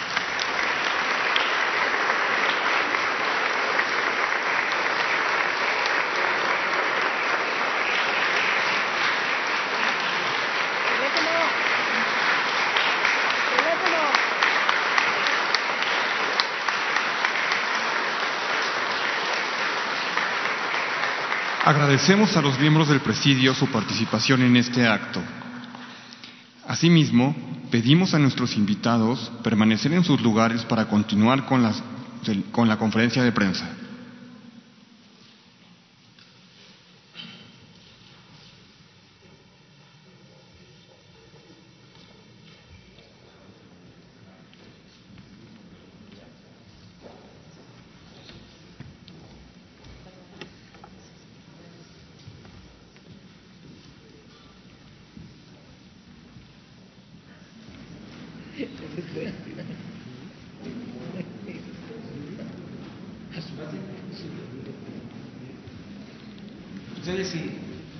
Si se quieren quedar, son invitados permanentes. Es interesante. Vamos a un tercer tema. Eh, estamos aprovechando de que iniciamos la semana. Eh, es el quién es quién en los precios. Y Ricardo Sheffield, de la Procuraduría del Consumidor, nos va a informar de cómo vamos en los precios. Buenos días, señor presidente. Empezamos con el quiénes quieren los precios de la gasolina. Primeramente, eh, lo que es la gasolina regular. En la gasolina regular sigue ocupando los primeros lugares en el margen que tienen de ganancia gasolineras en el estado de Sinaloa, Petroplazas, con 22 pesos 42 centavos precio al público por litro de gasolina regular, 3.86 el margen. Cabe la pena señalar que se estrena esta semana malamente con las de las gasolineras más careras del país, eh, un grupo de Guanajuato, Grupo Seca, con cuatro gasolineras, una en San Pancho, dos en Silao y una en Guanajuato eh, capital, con, con márgenes de 3.51 por, por litro y 3.49 por litro, precio al público 20.55 y 20.47. La gasolina regular, la más económica en el país, la seguimos encontrando en el estado de Tabasco, en centro, con un precio al público de 17 pesos con 80 centavos y un margen de 17 centavos. En la gasolina premium, eh, la que está dando más cara en el país con el mayor margen es Autoservicio del Fuerte en La Piedad, Michoacán, con un precio al público de 22 pesos por litro y un margen de 3 pesos con 53 centavos eh, por litro. Y las que están dando más económicas también en el sureste, en Macuspana, Tabasco, con 19 pesos 20 centavos por litro y en ambos casos eh, un diferencial de 17 centavos por, litro. En el combustible diésel corporativo Enervisión en Hermosillo, Sonora, ocupa el primer lugar con un precio al público de 22 pesos con 48 centavos por litro y un margen de 3 pesos 85 centavos por litro y la más económica la encontramos en Torreón, Coahuila, servicios gasolineros La Partida con un precio de 19.90 al público y un diferencial de 16 centavos por litro. Cuando lo vemos por marcas, promedios nacionales, los primeros lugares los tiene ExxonMobil, Chevron y Arco, aunque haciendo otra vez notar que ExxonMobil tiene el precio promedio que mantienen las, más o menos las franquicias de, de Pemex a nivel nacional o sea, tiene un buen precio al público, aunque tiene un margen alto, y el precio más alto con el margen más alto lo tiene Chevron. Las que están dando más económicas la gasolina regular es Repsol, Rendichicas y Orsan. Por cierto, comentamos que Rendichicas se dejó verificar, ya llevaba dos semanas juntando varias gasolineras que no nos permitían verificarlas. Eh, mandamos un operativo solo de mujeres y, parece que esto les agradó a Rendichicas y nos permitieron, nos permitieron verificarlas, salieron bien, si están dando litros de, litro. En la gasolina premium los precios más altos los tiene, eh, el margen más alto lo tiene ExxonMobil, Arco y Chevron, también ahí remarcando que el precio de ExxonMobil no es de los más altos, y la más baja lo tiene Total, Repsol, y Orsan otra vez, que sigue punteando como los precios más bajos y los márgenes más bajos en todo el, país. Y en diésel, eh, los más altos los tiene Arco, ExxonMobil y Fulgas, mientras los más económicos están en Oxogas, en el caso de diésel, Total y Orsan. Ese es el quién es quién en el precio de la gasolina. Y si nos vamos a los operativos de esta semana, se volvieron a sortear 125 gasolineras, de las cuales en esta ocasión solamente cuatro no nos permitieron realizar la verificación. Va mejorando esta, esta situación. Eh, se encontraron 24 gasolineras con irregularidades que no dan litros de litro, 38 bombas en total con problemas en el país. Eh, las que no se dejaron verificar, Petroseven en Juárez, Nuevo León, no nos permitió verificarla, y tres franquiciatarios de Pemex, dos en Fresnillo, Zacatecas, y uno en Progreso, Yucatán, que no nos permitió la verificación, y que los estamos acumulando, ya descargando a Rendichicas para un operativo especial con estas gasolineras, y cabe remarcar, de las diferencias más grandes está Petroseven, eh, con eh, una diferencia de 8.66 mililitros por litro en Coacalco, eh, Ciudad de México, como la gasolinera que mayor diferencial tiene en sus litros. Y si nos vamos ahora sí al quién es quién en el gas LP, eh, lo vemos primero en lo que es el gas en estacionarios, que se vende por, litros y en este primer lugar lo tiene Grupo Ramagás con un precio al público de 11 pesos con 70 centavos, un diferencial de 5 pesos con 92 centavos por litro. Como ustedes ven en comparación este, con las gasolineras, las gaseras sí tienen un margen de maniobra muy amplio, hincan más el diente, y, ojalá sean más solidarios eh, de aquí en adelante con todos los que somos sus consumidores.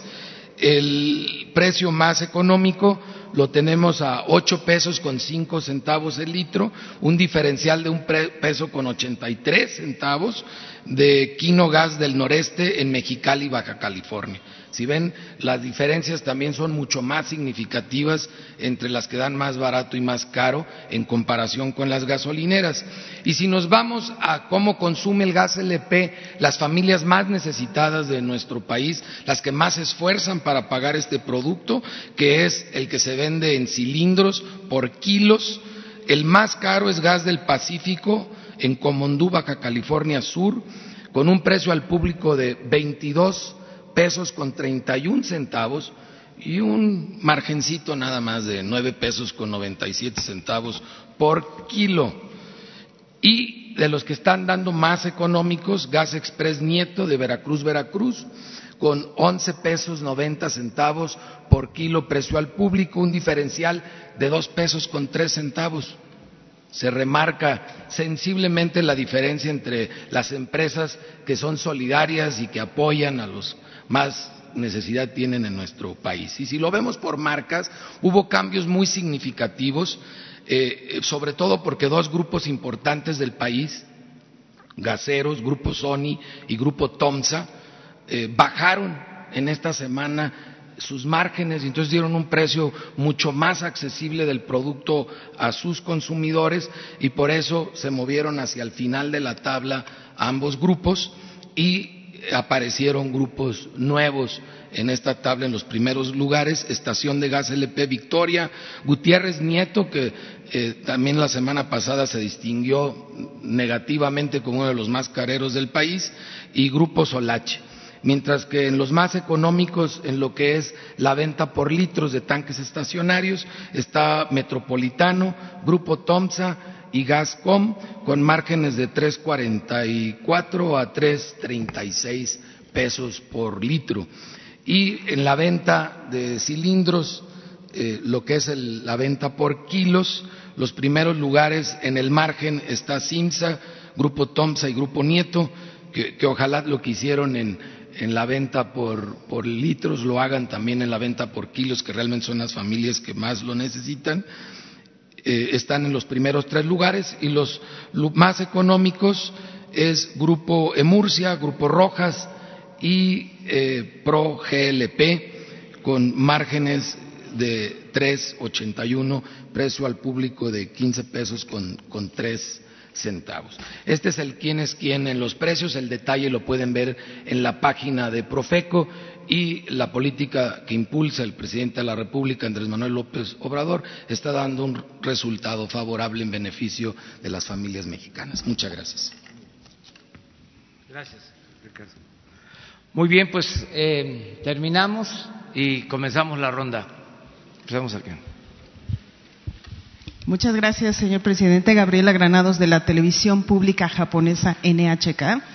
Eh, también, si pudiera comentar la doctora Bárcenas, respecto al tema del programa de desarrollo para Centroamérica y el sur de México, eh, considerando los aproximadamente 300 mil migrantes centroamericanos que cruzan a México cada año con destino a Estados Unidos, según datos de la Secretaría de Gobernación, esto antes de las caravanas, y, por supuesto, sin demeritar que el objetivo último de este plan es el bienestar per se de la región y no evitarle problemas a Estados Unidos, quisiera saber si tienen un estimado del porcentaje o la cantidad de migración, digamos, forzada que podría reducirse con este plan y en cuánto tiempo se estaría llegando a ese objetivo si es que pueden dar un dato por el estilo. Si hay un estimado meta de incremento, la pregunta dos es si hay un estimado meta de incremento del Producto Interno Bruto Regional y el monto, si nos puede reiterar en su caso, el monto requerido de inversión para el plan completo. Gracias. Le vamos a pedir a Gracias. Marcelo Ebrat.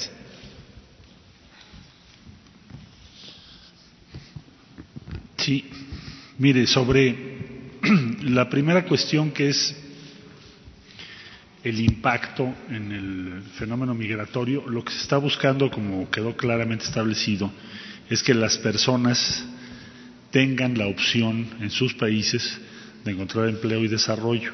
Eso no está ocurriendo hoy. Entonces, la estimación que presenta la CEPAL de aumento de inversión para cerrar la brecha es que tenemos que llegar a 25% como meta en términos de inversión, Producto Interno Bruto. Mencionó de pasada la doctora Bárcena algunos datos de algunos países, pero está en el plan, o sea, con mucho gusto le podemos dar la copia para mayor precisión. Lo que tenemos que buscar es esa meta. Ahora, eso implica inversiones de alrededor de 10 mil millones al año de dólares. Y esa cifra la estamos proyectando para los, toda la década, es decir, la década de los 20, además de este año, 2019, llegar a 2030 con una situación totalmente distinta. Y es integrar la región y darle potencial de crecimiento económico. Ese es el, en esencia el plan, lo que está planteando. Hay un esfuerzo que tenemos que hacer cada país y hay un esfuerzo que vamos a buscar de la comunidad internacional, en primer lugar de los países que conformamos la región de Norteamérica, pero vamos a invitar a otros países del mundo, entre otros Japón, por ejemplo, cuyo Banco de Desarrollo ha participado mucho en Centroamérica y en México, así como la Agencia Internacional de Desarrollo de, de Cooperación de Japón. Gracias. Gracias, presidente. Buenos días. Alfonso Vargas de Cadena Raza, Radio 620. Preguntarle si tiene algún tiempo, cuándo se reuniría con el gobierno de Estados Unidos para dar a conocer precisamente este plan. Y en segundo lugar, eh, ¿hay confianza de los gobiernos de Centroamérica que realmente apliquen este plan y así evitar todo el peso hacia México de que no se está trabajando con el plan indicatorio? Gracias. Es un plan que se ha conformado con los cuatro países participando junto con CEPAL. Entonces implica ya un compromiso para nosotros, para todos los que hemos participado. Ahora lo vamos a presentar a la comunidad internacional. Se lo vamos a presentar a Estados Unidos, tanto al Ejecutivo como al Congreso en su caso, Canadá, como ya lo mencionó el señor presidente, la Unión Europea, países amigos como Japón y otros países que nos han manifestado su interés de participar, pero estaban esperando el plan. Es decir, vamos a participar en qué hoja de ruta, cuál es el objetivo, cómo se va a llevar a cabo. Ahora, la tarea es organizar la gobernanza de este plan para llevarlo a cabo porque van a intervenir muchas dependencias, instancias de diferentes países y vamos a solicitar el apoyo de Naciones Unidas para llevarlo a cabo. Entonces, eso es lo que vamos a hacer, no sé si le quedó claro. Es una ruta ahora de presentación de la comunidad internacional y de establecimiento de compromisos. Hay 30 estrategias y programas que se derivan en el plan. Se llama Plan de Desarrollo Integral porque contempla todos los aspectos como ustedes lo acaban de ver. Entonces, vamos a estar informando puntualmente los avances con Estados Unidos, con Canadá, con Japón, con la Unión Europea, con otros países. Bueno, Chile, por ejemplo, que aquí está el embajador, gracias por acompañarnos, ya nos dijo que va a participar también. El canciller de Alemania, que acaba de visitar México, nos lo dijo. Hoy voy a ver al canciller de Turquía, que también dice que le importa y le interesa. Entonces, tenemos una muy favorable, diría yo, optimista posibilidad, potencialidad para este proyecto. Compromiso de los gobiernos ha sido muy amplio. Si no fuese así, no se trata de un plan que se elaboró por una agencia especializada nada más, es un trabajo en conjunto con los países, los cuatro países. Entonces estamos comprometidos con este plan. Gracias. Seguimos ahí. Buenos días, presidente. Dos temas. El primero, hoy en el Heraldo de México publicamos una encuesta donde el 70% de los encuestados eh, se eh, manifestaron su aval a, a, su gobierno, pero también manifestaron su preocupación por el tema de seguridad. Creen que estamos peor que hace un año. La primera pregunta sería, ¿a qué atribuye este alto eh, aval a su gobierno y cuál sería la respuesta a estos mexicanos que están preocupados por la seguridad y que están esperando que el próximo año eh, mejore este tema. Esa sería la primera pregunta. Bueno, eh, le agradecemos mucho a la gente que tenga confianza. Estamos trabajando para que las cosas mejoren de manera especial en lo que tiene que ver con la seguridad todos los días estamos atendiendo el grave problema de la inseguridad y de la violencia. Y eh, se ha avanzado porque eh, ya tenemos eh, un marco legal que nos permite apoyarnos en el ejército, en la marina, para labores de seguridad pública. No se podía, de acuerdo a la Constitución, eh, que el ejército y la marina participaran en la tarea de garantizar la seguridad pública. Siempre he dicho, eran eh, instituciones encargadas fundamentalmente de eh, la seguridad nacional, de la seguridad interior, pero no podían participar en eh, materia de seguridad pública, que es el principal problema que tenemos, eh, el darle seguridad a los ciudadanos. Entonces ahora sí se puede y se creó la Guardia Nacional. Y esto significa, pues, sumar eh, esfuerzos, elementos, voluntades, eh, el Ejecutivo Federal, el Gobierno de la República contaba con diez mil efectivos de la Policía Federal. Ahora se puede contar hasta con los 230 mil efectivos del ejército y los 65 mil de la Secretaría de Marina. Entonces, ya eh, tenemos estas dos instituciones que son fundamentales con todo lo que implica de profesionalismo, de eh, disciplina y eh, de apoyo este, para conjuntar esfuerzos y garantizar la paz y la tranquilidad. Constantemente, ayer mismo en eh, el aeropuerto me decía un señor que ya querían la Guardia Nacional pero es un proceso, estamos integrando eh, esta institución con eh, policías militares, con policías navales, con los policías federales, también con elementos del ejército de la marina, pero se están formando porque eh, no es lo mismo la seguridad nacional, la defensa nacional, que la seguridad pública. Entonces se le está eh, eh, formando, se están capacitando, sobre todo en el respeto a los derechos humanos y en el uso moderado de la fuerza. Es un proceso este, que ya se inició y tenemos que eh, preparar también instalaciones porque se trata de establecer 266 coordinaciones territoriales en todo el país, con eh, un número de 300, 500, 600 elementos por coordinación. Vamos a tener una presencia en todo el territorio. Eh, entonces, todo eso lleva tiempo. Eh, por eso, la gente, al mismo tiempo que está preocupada, porque no ha disminuido la inseguridad, la violencia, hemos controlado eh, la incidencia delictiva, pero no ha habido una disminución considerable.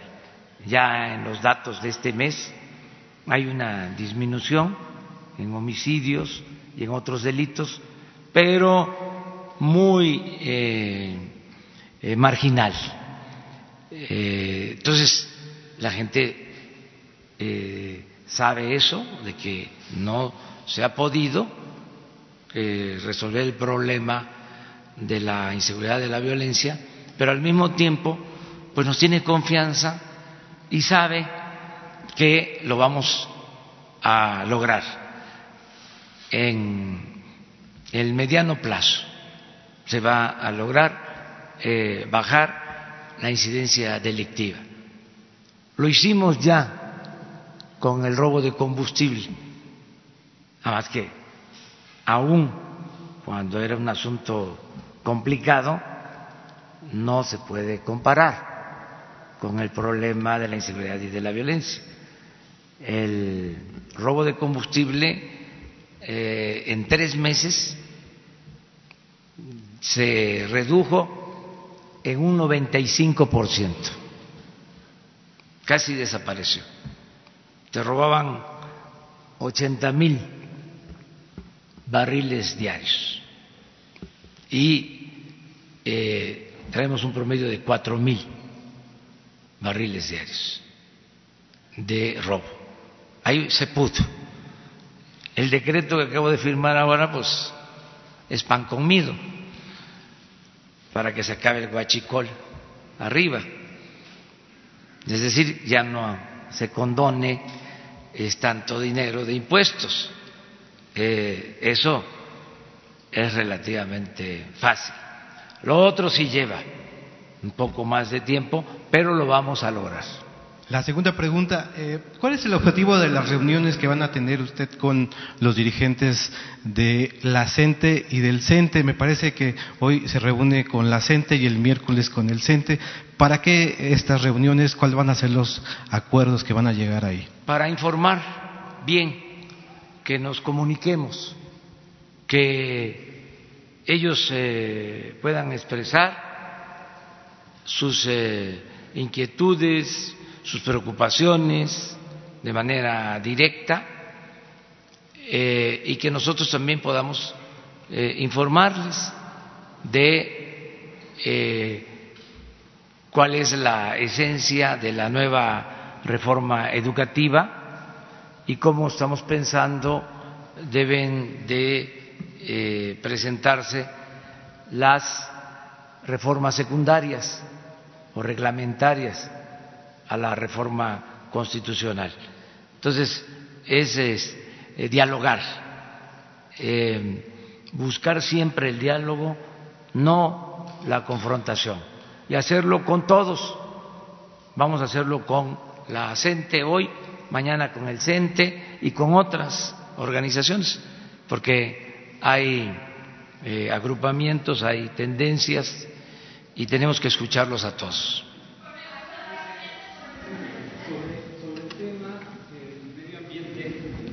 Eh, que estamos viviendo eh, en la parte centro del país, la contingencia ambiental.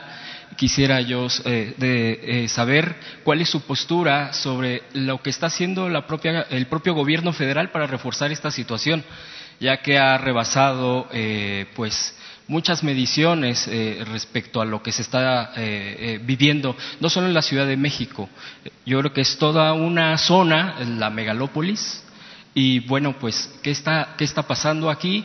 El gobierno federal va a reforzar medidas en el tema de la protección ambiental. ¿Cuál es su postura? Lo estamos haciendo. Eh, en efecto, no es solo un fenómeno que afecte en la capital, es nacional. Eh, hay cambio climático, eh, hay sequía, eh, ha dejado de llover, eh, al mismo tiempo em, hay incendios forestales, unos accidentales, otros provocados. Existe desde hace mucho tiempo pues el sistema de rosa, tumba, quema para la producción, para el cultivo del maíz son procesos que tienen que ir cambiando, al mismo tiempo pues crece el parque vehicular, se consumen más eh, energéticos, se tiene que ir avanzando para eh, utilizar combustibles no contaminantes, de mejor calidad. Es todo un proceso, hay un plan con ese propósito. En el caso de la ciudad, la responsabilidad o eh, la orientación principal, la atención a este problema se le encargó por su conocimiento eh, a la jefa de gobierno de la Ciudad de México, que nos ha venido ayudando mucho.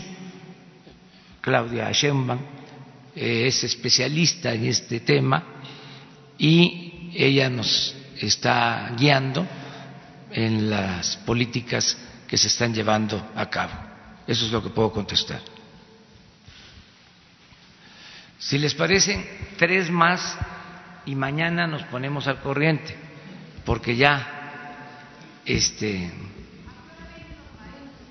vienen a las cinco de la tarde hoy eh, la CENTE y también a las cinco de la tarde el miércoles. Eh, Presidente, buenos días. No, no, eh, porque son los eh, representantes de las organizaciones. Este, el CENTE tiene su directiva, ellos son los que van a participar. Buenos días, Dunia Bazán de Códice 21. El organismo de agua potable de Acapulco Guerrero atraviesa una crisis financiera en donde la deuda más grande, además de laudos y adeudos con particulares, tiene una cuenta pendiente de luz con la CFE que asciende aproximadamente a los 600 millones de pesos, situación que trastoca el servicio para los ciudadanos. Se ha planteado que Capama, este organismo, sea absuelto por Conagua, como ha pasado ya en otros lugares. Eh, ¿Ha pensado usted en autorizar una condenación de dicha deuda o, algún, o qué proyecto particular tiene para, en marcha para Acapulco, tomando en cuenta que es un destino que ah, le dio proyección a México en los llamados años de oro? Estamos atendiendo eh, a Acapulco, eh, dándole un trato especial porque en efecto eh, es un centro turístico eh, importante, histórico, que ha contribuido mucho al desarrollo de México y estamos llevando a cabo un programa para apoyar en colonias populares. Estamos trabajando en el renacimiento con introducción de agua, eh, con drenaje, pavimentación, todo lo que es desarrollo urbano. Este año es una inversión para Acapulco, para colonias populares, de 600 millones de pesos. Y ya tomamos el acuerdo de eh, volver a invertir el año próximo otros 600 millones de pesos en Acapulco. Esto lo estamos haciendo en los centros turísticos porque no queremos los contrastes de hoteles de gran lujo y colonias marginadas sin servicios. Eh, lo del agua en particular, pues lo tenemos que ver eh, como eh, las deudas que se tienen con la Comisión Federal de Electricidad en la situación actual, en estos nuevos tiempos, pues eh, todos tenemos que cumplir con nuestra responsabilidad, porque ya no se permite la corrupción, ya no se tolera la corrupción. Entonces, antes eh, pues podría decir los mexicanos, no todos desde luego, afortunadamente podrían decir, si se roban el dinero los políticos, ¿por qué yo no voy eh, a participar en el robo de gasolinas con una toma clandestina? ¿Por qué no me dedico al huachicol? Este, si se están robando el dinero arriba. Lo mismo, si hacen contratos leoninos para hacer gasoductos y arriba se roban miles de millones de pesos, ¿por qué yo voy a estar pagando la luz? ¿Por qué este, yo voy a estar eh, pagando el agua? Eso era antes. Ahora ya la definición es todos aportarnos bien. Ya no nos podemos portar mal. Todos aportarnos bien. Entonces, a cumplir. Eso es lo de la condonación de los impuestos. Una gran injusticia, que todos los mexicanos pagan impuestos, hasta el más pobre, porque cuando se compra una mercancía, ahí va un impuesto, y los de arriba, los de mero arriba, por influyentismo, no pagan o no pagaban. Entonces eso ya se termina. Entonces como ya no hay corrupción, no hay lujos en el gobierno, eh, ya no hay un gobierno rico con pueblo pobre, o se busca que no haya un gobierno rico con pueblo pobre, pues todos tenemos que cumplir este y pagar la luz y pagar los impuestos y nosotros hacernos cargo de que esos ingresos se van a manejar con honestidad para que se impulse el desarrollo de México. Eso es lo que podría contestarte. Dos más.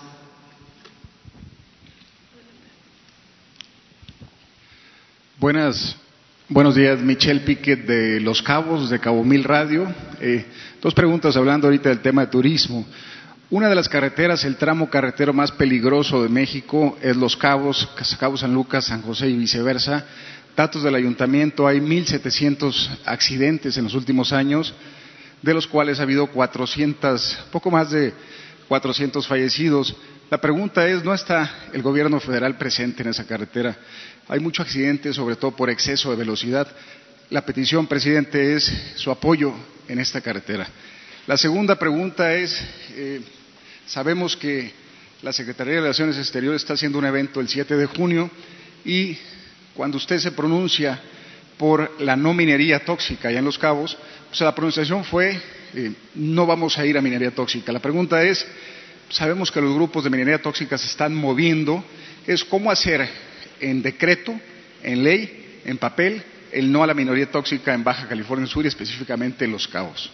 Bueno, acerca de esto em, no se va a permitir en Los Cabos como lo anunciamos, el que se lleve a cabo esta explotación minera y adelanto de que esa área que estaba destinada a la minería eh, se va a convertir en reserva natural.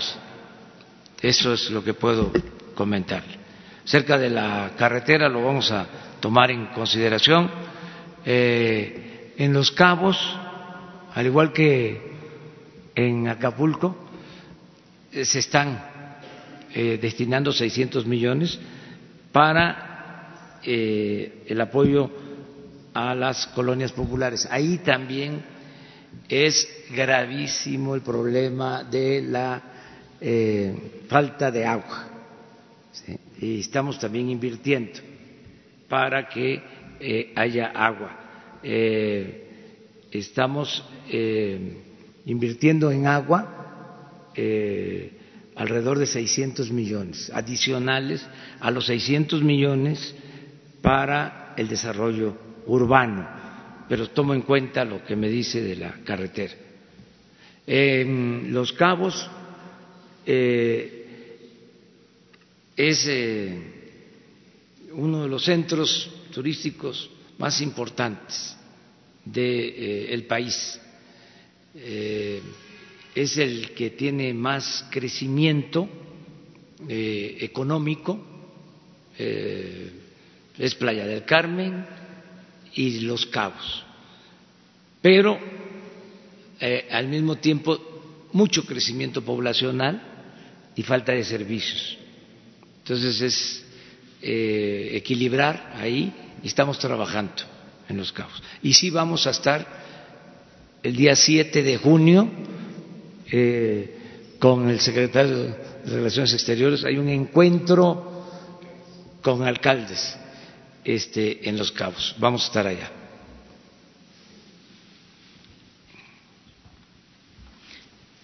Buenos días, presidente Shaila Rosagel, corresponsal del Grupo Gili, El Imparcial, La Crónica y Frontera de Tijuana.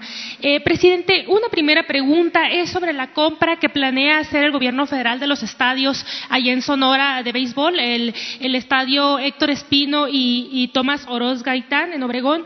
¿Qué tan firme es la decisión del gobierno federal de, hacer la compra de estos estadios y eh, por qué adquirirlos? Y el plan es que sean estadios de béisbol y si solamente eh, intervendría el gobierno federal o también participaría el sector privado. Esta primera pregunta, si me permite. Sí, em, en Sonora eh, estamos apoyando también al gobierno del estado eh, hay obras importantes. Acabamos de autorizar la continuidad de la presa de Álamos. Esa es una información para Sonora. Es una presa que va a ayudar mucho para evitar inundaciones en eh, Álamo, en Sonora, en el sur del estado de Sonora.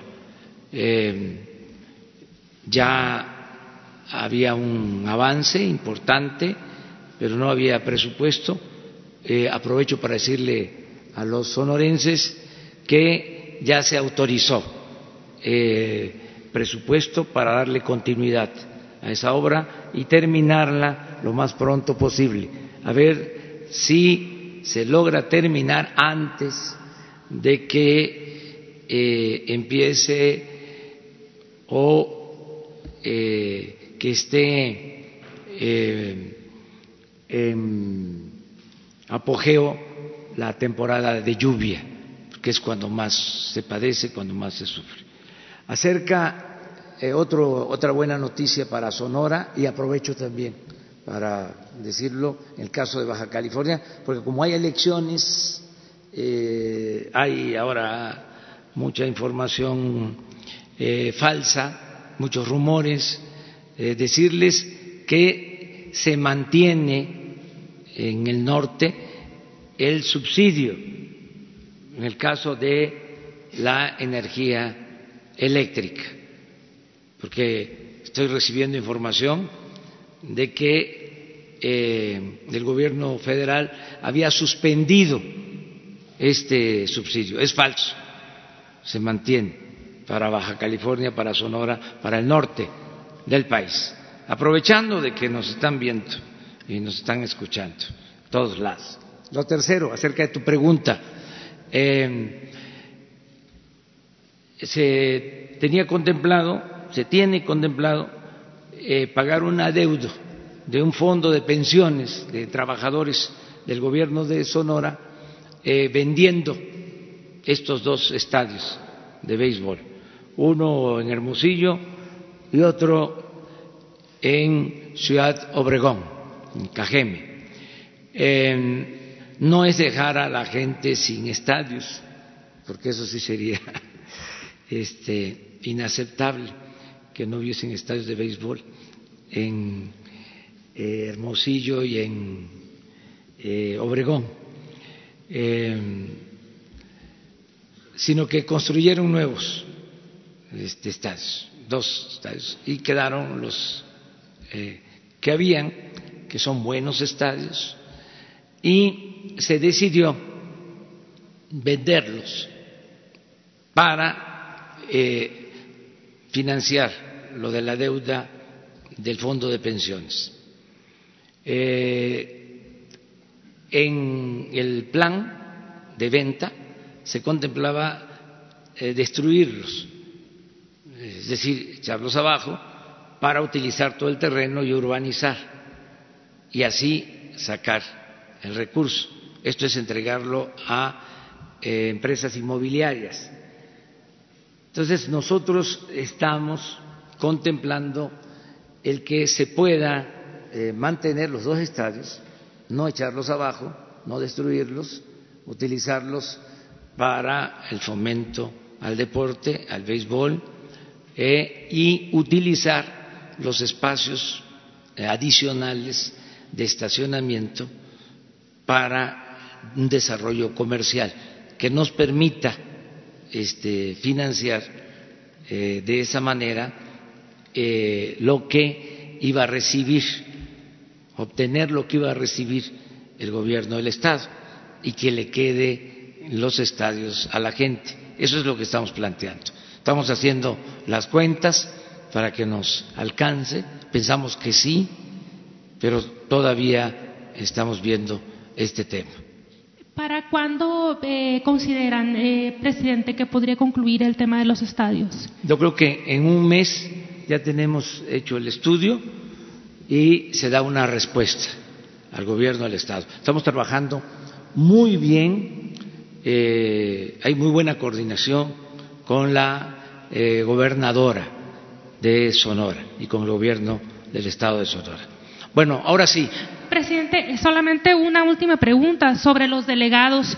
Eh, mire, el delegado de la Secretaría de Bienestar en Sonora, Jorge Tadei, anunció eh, que los 18 delegados federales que se nombraron de diciembre para acá, ya durante su gobierno, eh, podrían ser removidos o ratificados en su cargo, que se va a dar a conocer en junio esta información.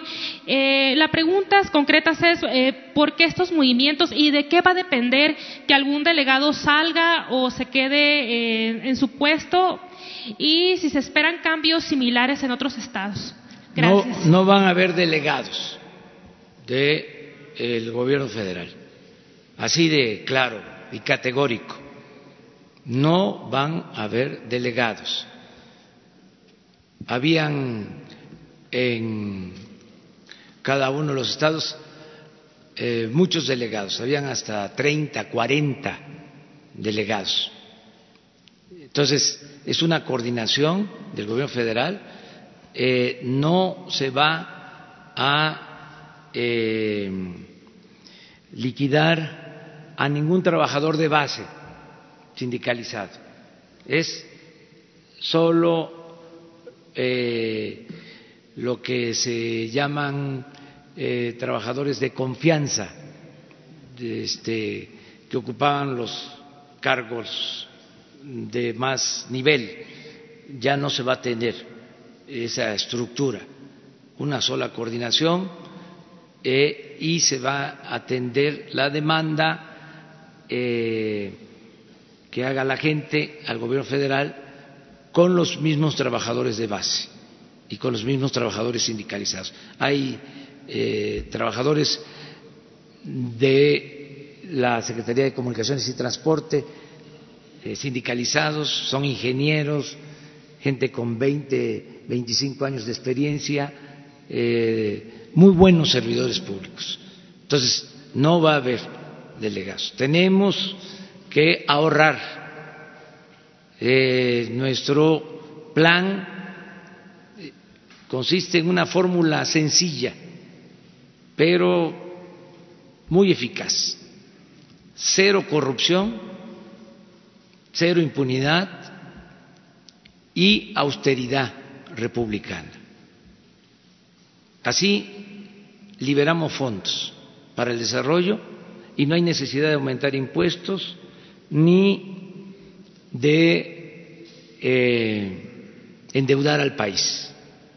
No vamos a contratar deuda nueva, no se va a endeudar a México eh, y no van a aumentar los impuestos en términos reales.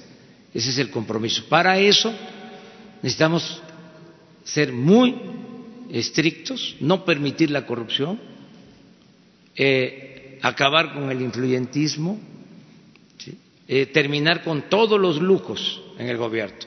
El presidente Juárez, el mejor presidente que ha habido en la historia de México, decía que el funcionario tenía que aprender a vivir en la justa medianía.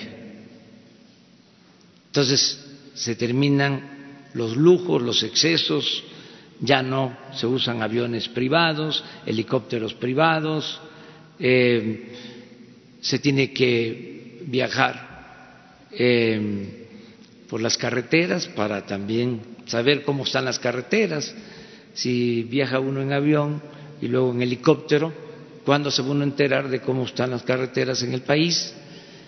También eh, otros ahorros eh, que se están aplicando y vamos a liberar muchos fondos, muchos, muchos fondos para el, desarrollo. Por eso lo de los eh, delegados.